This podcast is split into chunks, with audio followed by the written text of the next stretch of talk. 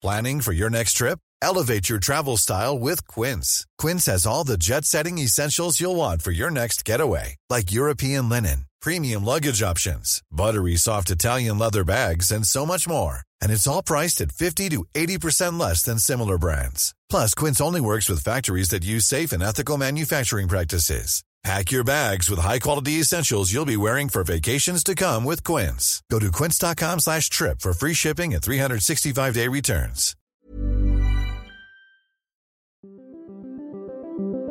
Qu'est-ce que j'ai dit à, à Elon Musk? Vous voulez venir en Europe? On va avoir des règles et les voilà. Il faut que nous ayons un cloud souverain. La tactique TikTok, opacité, addiction et ombre chinoise. Est-ce qu'on est en train de vivre une révolution? Moi, ce que je dis, c'est que la révolution a déjà eu. L'IA est déjà là, elle est déjà omniprésente absolument partout, et le monde ne s'est pas effondré. Signaux faibles, le podcast de siècle digital qui décode l'actualité du numérique.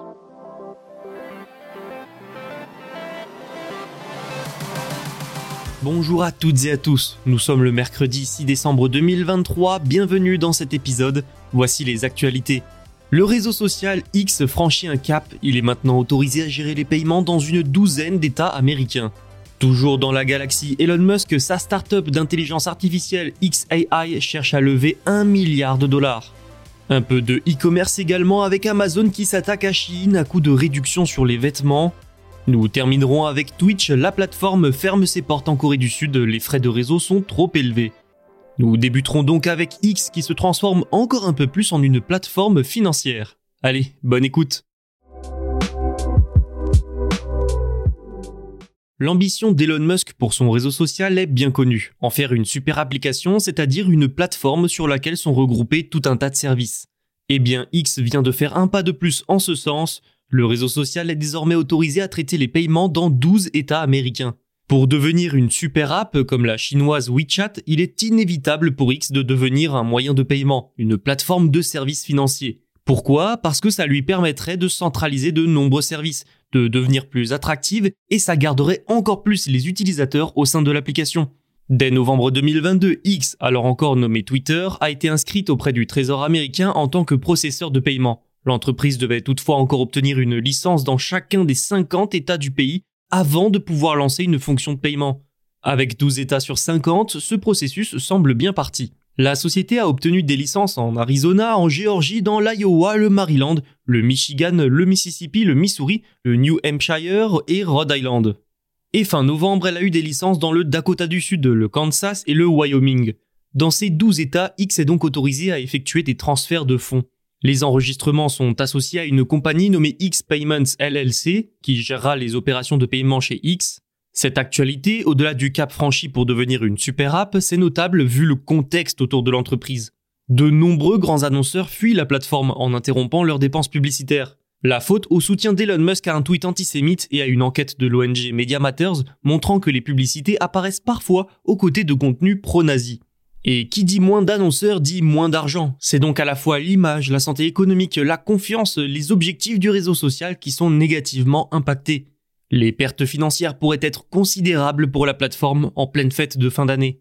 Faire de X une super application pourrait donc bien sauver l'entreprise, c'est en tout cas la volonté d'Elon Musk. La rémunération des utilisateurs, un outil de recherche d'emploi, le streaming vidéo et donc bientôt les paiements, le nombre d'outils et de services se multiplie sur X, l'éloignant du seul rôle de réseau social, et d'autres services, c'est aussi d'autres revenus que la seule publicité. X envisagerait également à court terme de se concentrer sur les annonceurs moins importants et de générer des revenus grâce à Grok, le modèle d'IA génératif de XAI, une start-up d'Elon Musk. Vous l'entendez, finalement, devenir une super application, c'est peut-être le seul moyen à terme de sauver X. Justement, parlons-en de la start-up d'Elon Musk spécialisée dans l'intelligence artificielle XAI. Elle a déposé un dossier auprès de la SEC, la Securities and Exchange Commission aux États-Unis, pour lever 1 milliard de dollars. Selon ce dossier, depuis le 29 novembre, la société a levé 135 millions de dollars auprès de quatre investisseurs anonymes. Par rapport à son objectif ambitieux, il lui reste donc 865 millions à trouver. Ces informations ne manqueront pas de faire émerger une question. Est-ce que XAI vaut le milliard de dollars? Libre à chacun de se faire un avis. Pour le moment, cette jeune pousse est connue pour travailler sur Grok, le chat GPT d'Elon Musk si je devais résumer. Nous en avions parlé d'ailleurs dans Signaux Faibles, ce chatbot a été décrit comme rebelle, capable de faire preuve d'humour et de sarcasme. Il devrait aussi répondre à des questions sensibles auxquelles les autres chatbots ne répondent pas. Il sera alimenté en partie en temps réel par les données échangées sur le réseau social d'Elon Musk, l'ancien Twitter, X. Et cette description, elle fait craindre le pire à beaucoup. Hein. X, c'est une plateforme où la désinformation et les contenus haineux prolifèrent. Il y a donc un risque pour que ça impacte Grok puisque ce dernier sera alimenté en partie par les données de X. Ensuite, on va dire que l'humour et le sarcasme selon Elon Musk, ce n'est pas forcément ce qu'il y a de plus rassurant et consensuel. En développement depuis deux mois seulement, Grok devrait toutefois être bientôt accessible en version bêta pour les abonnés premium de X. Les actionnaires actuels du réseau social devraient eux obtenir 25% de XAI. Mais revenons à la levée de fonds de 1 milliard de dollars. Il reste donc 865 millions à lever pour atteindre cet objectif. C'est vraiment très ambitieux, surtout vu le contexte économique. Alors on pourrait se dire que c'est Elon Musk le patron et donc que cet homme d'affaires reconnu ne devrait pas avoir trop de problèmes à trouver cet argent. Mais les investisseurs seront peut-être réticents et effrayés à cause de sa gestion du réseau social X. En résumé, ça reste un vrai défi, mais s'il est réussi, XAI pourrait bien devenir rapidement un acteur majeur de l'IA.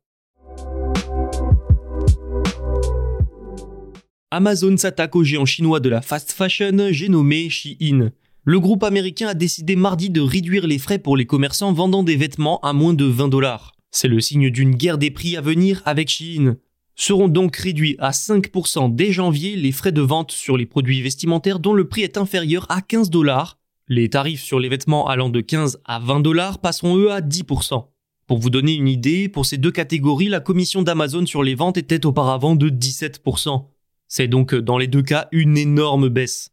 Une bonne nouvelle pour les commerçants, c'est sûr, mais qui n'est pas sans arrière-pensée. Ce genre de geste est rare pour ne pas dire inexistant de la part d'Amazon. L'objectif là est donc limpide, attirer les commerçants sur sa plateforme grâce à des commissions basses. Vous aurez aussi remarqué que ça ne concerne que les vêtements à bas prix. L'autre objectif est donc d'augmenter son offre de vêtements peu chers, donc de devenir plus compétitif et alors d'attirer encore plus de monde un domaine dans lequel Chine excelle particulièrement avec de nombreux vêtements à moins de 10 euros. Ce géant chinois apparaît de plus en plus comme un concurrent de taille pour Amazon, même si l'entreprise américaine reste loin devant en termes de part de marché et de taux de conversion. Amazon domine littéralement le commerce électronique en Occident, mais les nouveaux venus chinois, Chine mais aussi Temu, représentent quand même une menace grandissante pour sa position dominante. Twitch, vous connaissez. C'est le service de streaming vidéo le plus populaire propriété d'Amazon. Il va fermer ses portes en Corée du Sud le 27 février. En cause, opérer dans ce pays représenterait un coût prohibitif. Ça n'en demeure pas moins une nouvelle surprenante, la Corée du Sud est l'un des plus grands marchés d'e-sport au monde, un secteur central dans le streaming vidéo.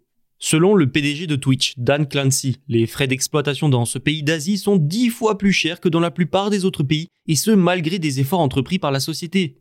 C'est à cause de ces frais exorbitants que la plateforme s'arrête là-bas. Ce n'est pas la première fois que les frais pour l'utilisation et l'accès à Internet élevé en Corée du Sud posent problème, ils ont déjà donné lieu à plusieurs batailles juridiques, notamment Netflix qui a poursuivi en 2022 un fournisseur local d'Internet pour éviter de payer des frais d'utilisation. Netflix a perdu d'ailleurs.